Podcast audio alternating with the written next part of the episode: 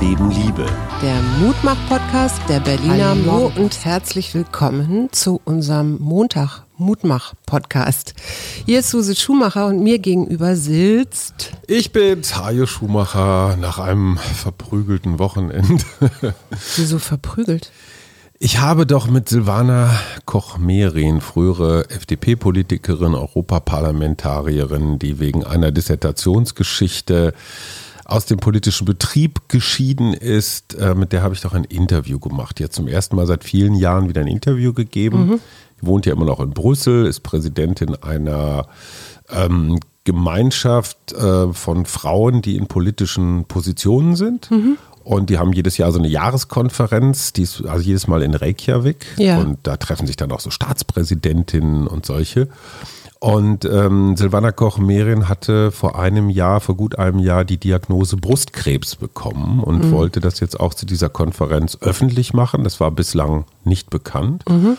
Und wir haben halt ein Interview dazu geführt. Wie ist das? Wie fühlt sich das an? Wie war das damals in der Politik? Welche Rolle haben Frauen da? Und ich werde insbesondere auf Twitter gerade der Frauenfeindlichkeit, Misogynie, Was hast du denn gefragt? Alter, besser Mann, der Knackpunkt war, ähm, dass sie sich über äh, stereotype Männerfragen aufgeregt hat, weil ich an irgendeiner Stelle mir erlaubt habe zu sagen, na ja, sie waren als gerade auch blonde Frau, ich meine, sie hat sich auf dem Sterntitel als Schwangere äh, gezeigt. Mhm. Also sie hat auch durchaus mit ihrer Person und Persönlichkeit gespielt und natürlich hat die Männerpartei FDP das eiskalt genutzt, um zu zeigen, guck mal, wir haben auch junge moderne Frauen hier.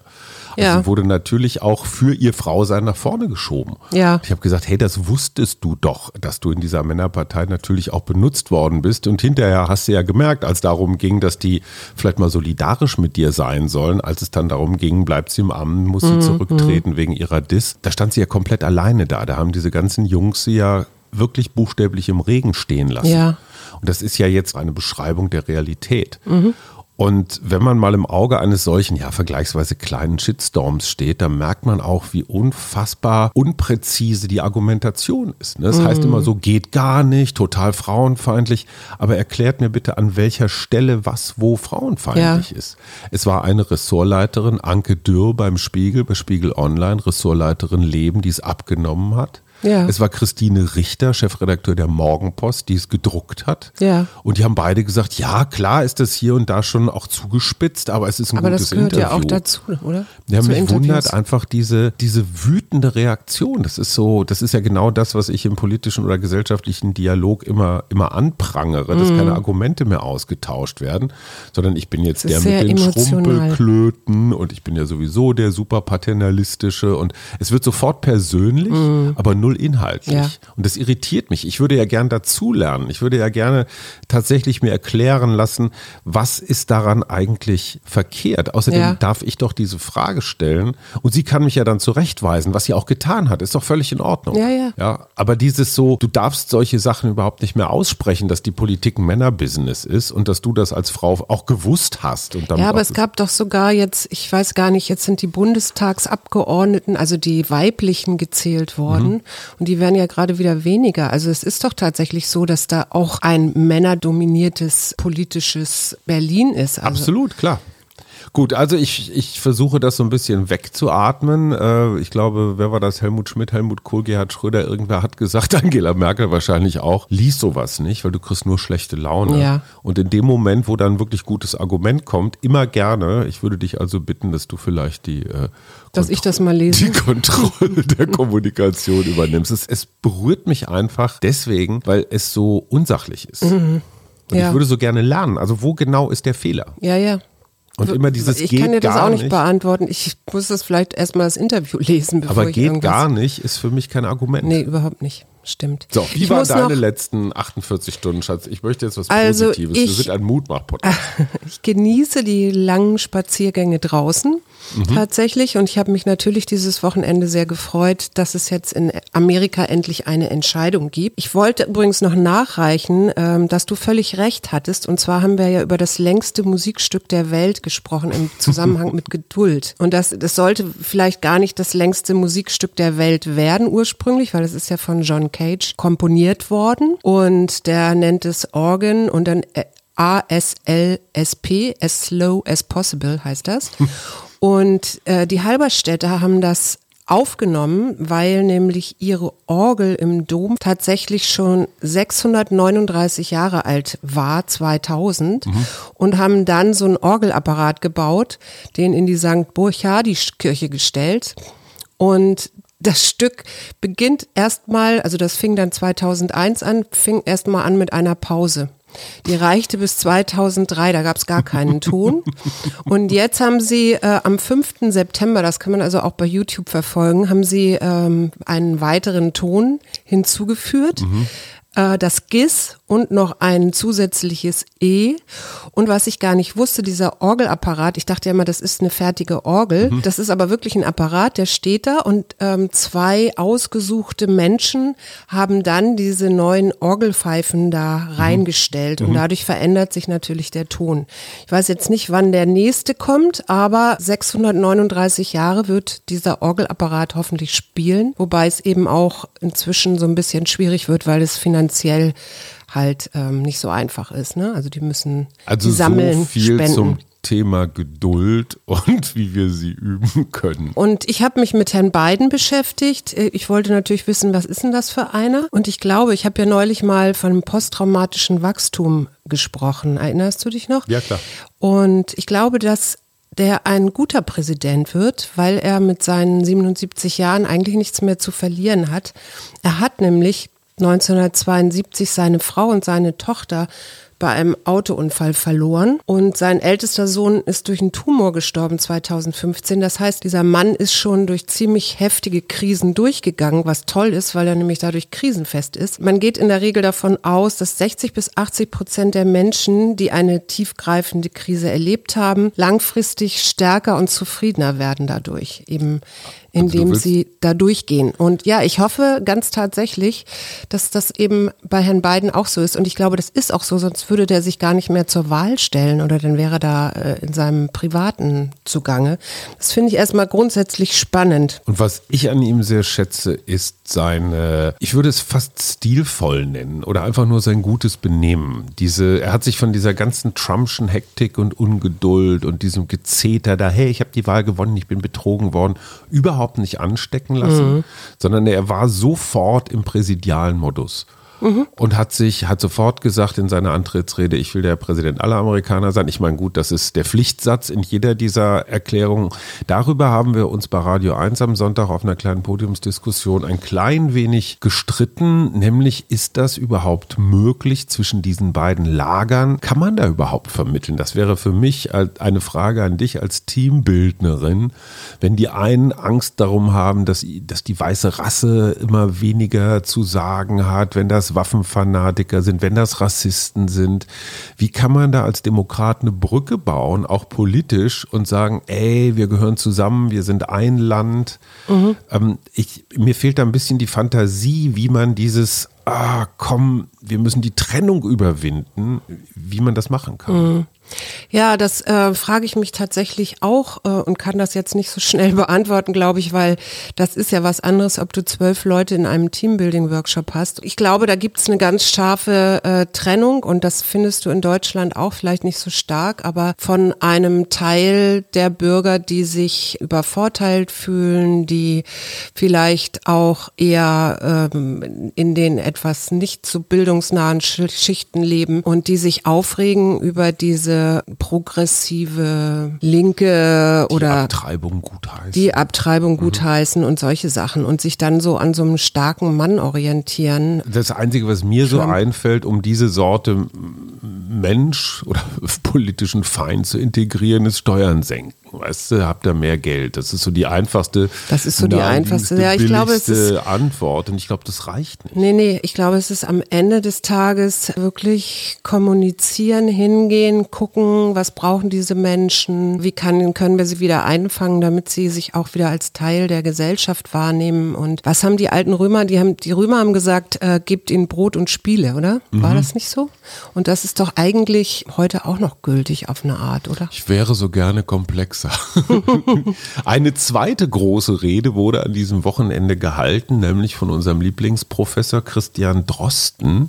Der hat die Schiller-Rede in Marbach gehalten, wo man sich fragt, hm, Schiller, das war doch der mit den, mit den Räubern und der Literatur. Was hat denn das jetzt wieder mit Drosten zu tun? Was ich nicht wusste, Schiller, der hat tatsächlich Medizin studiert, der Friedrich Schiller, mhm. und hat sogar als Regimentsmedikus der Württembergischen Armee gearbeitet. Mhm. Das heißt also, es gibt da so eine Mediziner-Parallele zwischen den beiden. Und Drosten hat sich insbesondere den Begriff der Freiheit rausgegriffen, der ja bei, ja der bei Schiller ja eine große Rolle spielt. Der Für, ja auch im Moment ein Thema ist. Ja, aber in der Einschränkung, in der Relativierung, Freiheit geht immer mit Verantwortung einher. Mhm. Freiheit bedeutet nicht, ich kann tun und lassen, was ich will, auf jeder Manns oder jeder Frau's Kosten, ja. sondern ich muss immer überlegen, was passiert dann? Oder ja. wem schade ich? Oder wo sind die Grenzen? Ich finde das interessant, weil der Drosten hat auch immer gesagt, ach komm, ich bleibe bei meiner Wissenschaft und bleibe in meinem Kittel, in meinem Labor, in der Charité. Warum glaubst du, hält er jetzt auf einmal so eine Schillerrede? Weil er gefragt worden ist, ob er die hält. naja gut, die, die, muss man ja vorbereiten und das Wochenende ist wieder hin und, und man kriegt wieder. Naja, Medien. weil der glaube ich auch schon sieht, was hier an Polarisierung gerade stattfindet. Du musst ja nur nach Leipzig gucken dieses Wochenende. Ähm, was da dann los war. Ich verstehe auch manchmal die Gerichte nicht mehr, die dann sagen, okay, maximal dürfen 16.000 Teilnehmer ja, an der Demo sein und dann aber bitte tragen von Masken und die, die, was sind die Konsequenzen aus all diesen Verstößen? Weißt du, also da, es gibt jetzt große mhm. Kritik an der Polizei, die den Mob nicht zu ferngehalten hat. Naja, es ist ja, ja auch nicht nur der rechte Mob, sondern der linke Mob hat ja auch noch gewütet in Kronewitz. Die hatten ja die Strategie, ich sag mal, laufen lassen, großzügig sein, nicht eskalieren. Du hast Reporter sind angegriffen worden, ja. Polizisten ja. sind angegriffen worden. Du siehst diesen Mob da ohne Maske ähm, langlaufen und ich, äh, ich frage mich, ja, was, was denkst du? Was müssen jetzt müssen es jetzt Konsequenzen geben und was mhm. heißt das? Da stellt sich bei mir genau die gleiche Frage wie in Amerika. Wie kriegst du diese Menschen oder kriegst du sie überhaupt wieder in ein demokratisches Miteinander. Ja. Weil in erster Linie hat es ja hier zum Beispiel was mit Respekt vor dem Recht zu tun. Und, Na, wenn, klar. es, und wenn es heißt Maskenpflicht, ob ich das jetzt mag oder nicht, dann ist dem ja erstmal Folge zu leisten. Mhm. Wenn Menschen das ganz absichtlich nicht tun, aus welchen Motiven auch immer, dann, das ist so eine, so eine Komplettablehnung, nicht ja. nur unserer demokratischen Regeln, sondern eben auch aller anderen, ich würde mal sagen 90 Prozent der Menschen, die das für gegeben halten. Ja. Und ich frage mich, wenn du dein Selbstverständnis daraus beziehst, dass du dagegen bist, ne? ja. ich bin dagegen als Haltung. Ist ja auch in Ordnung. Ja, aber wie kriegst du die wieder eingefangen? Ja. Das, das ist für mich auch als, als Demokrat die entscheidende Frage. Wie kriegt man da eine Diskussionskultur hin, dass man Argumente austauscht und nicht den anderen sofort für bescheuert erklärt, mhm. womit wir wieder bei meinem Shitstorm wären. Ja, und den gibt es aber eben auch in der anderen Richtung. Ne? Es Absolut. ist ja nicht nur, äh, dass jetzt so, weiß ich nicht, Maskengegner äh, einen Shit Shitstorm anfangen, sondern aus der anderen Richtung der, weiß ich nicht, gefühlt Guten oder sowas ja auch. Also es wird ja auch zurückgeschossen. Ich möchte Professor Drosten zitieren zitieren, der in seiner Schillerrede sagte, er will die Methoden meines Fachgebietes erklären, die Grenzen wissenschaftlicher Studien aufzeichnen, einordnen, was Fakt und was Fiktion ist, ein realistisches Bild zeichnen und nicht das Gewünschte. Mhm. Ne? Und vor allen Dingen das, was Unsinn ist, auch Unsinn zu benennen. Ja. ja? Wo, wo er recht hat, hat er recht. So, wir gucken. Aber da, aber da bist du bei den Demos ja auch. Also diese, diese Leipziger Demo zeichnete sich ja auch da aus, dass man der Wissenschaft nicht mehr mit, traut. Ne? Also es ist ja nicht ja. nur die Politik und die Medien, sondern die Wissenschaft wird ja auch verdammt. Also so. Und ich frage mich, was bleibt denn dann eigentlich am Ende des Tages übrig? Und dann hast du womöglich wieder irgendeinen so starken Mann. Als Mutmach-Podcast sind wir verpflichtet, Lösungen anzubieten. Und ja, wir werden uns damit da beschäftigen. Einer, ja, ich möchte tatsächlich mit einer kommen, die ich von dir gelernt habe, nämlich Gelassenheit.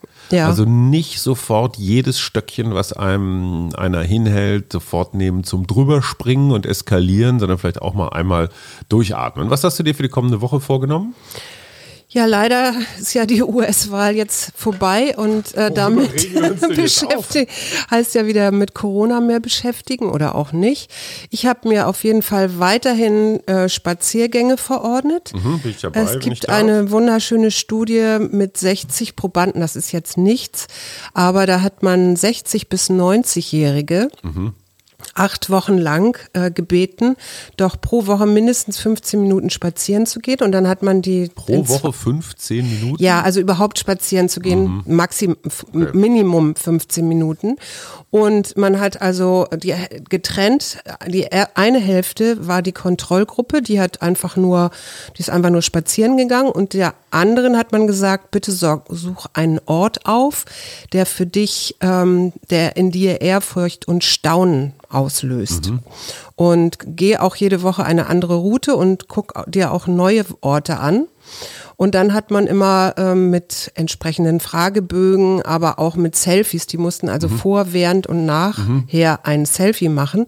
Und man hat festgestellt, dass die, die also wirklich Orte aufgesucht haben, die bei ihnen Ehrfurcht und Staunen auslösen, ähm, immer mehr lächelten, also je mhm. länger das Experiment andauerte und hat hinterher festgestellt, also Ängste und Depressionen sowie Lebenszufriedenheit ändern sich zwar nicht grundlegend, aber die Orte oder die Menschen, die Orte nach Ehrfurcht gesucht hatten, berichteten über eine Zunahme von positiven Gefühlen, als mhm. da wären Freude, Dankbarkeit, aber auch Mitgefühl. Und äh, dass sie, trotzdem sie allein gelaufen sind, eine viel größere Verbundenheit mit anderen und weniger Kummer verspürt haben, so dass die Wissenschaftler jetzt sagen, das ist vielleicht eine einfache Methode, um Wohlbefinden zu steigern. Die also gut, man muss dazu wieder einschränkend sagen, es waren nur weiße und gut gebildete Menschen, die an diesem Experiment teilgenommen haben.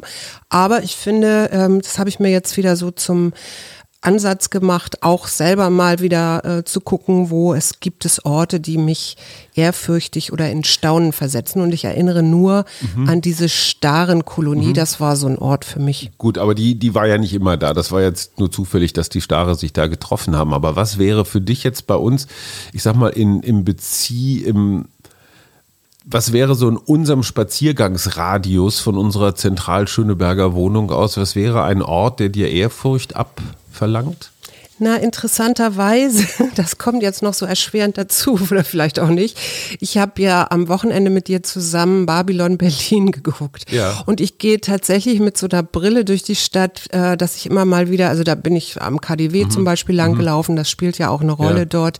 Also äh, solche, solche Gebäude mir historische. anzugucken, historische mhm. Gebäude, die ja schon gestanden haben, als hier 1929 Weltwirtschaftskrise war in Berlin. Das finde ich ein total total guten Hinweis, weil normalerweise so Gebäude, die Ehrfurcht verbreiten, da wäre so der allererste naheliegende Gedanke Kirche oder sowas. Ne? Und ich glaube, das ist mm, sehr eindimensional. Ja, das ist sehr eindimensional. Ich finde insofern starre oder historische Orte oder vielleicht einfach auch, ich finde, im Tiergarten gibt es ein paar Bäume, ja. die wirklich sehr, sehr äh, auch so alleine stehen, sehr, sehr kraftvoll sind. Ja, ich bin auch, auch am Neulendorfplatz heute vorbeigelaufen und habe da ähm, das Geburtshaus oder das Haus, wo meine Mutter gewohnt hat als Kind, äh, mir nochmal angeguckt. Und das war auch so etwas, wo ich dann Ehrfurcht erfahren habe.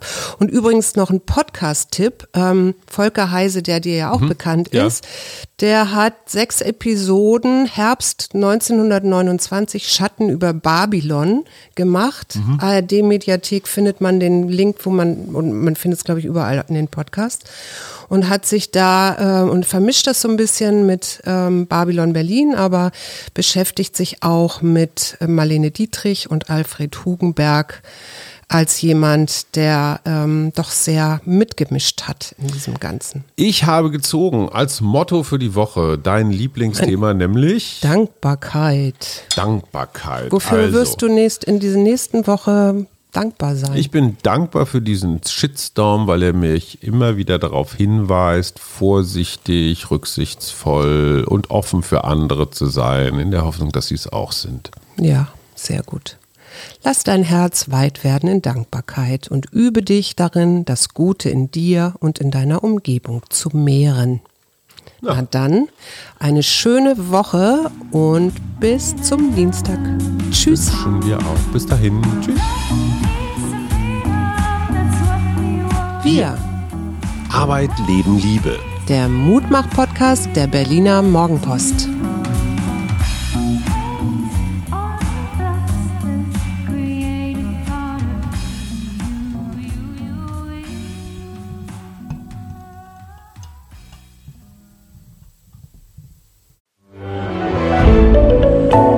Podcast von Funke.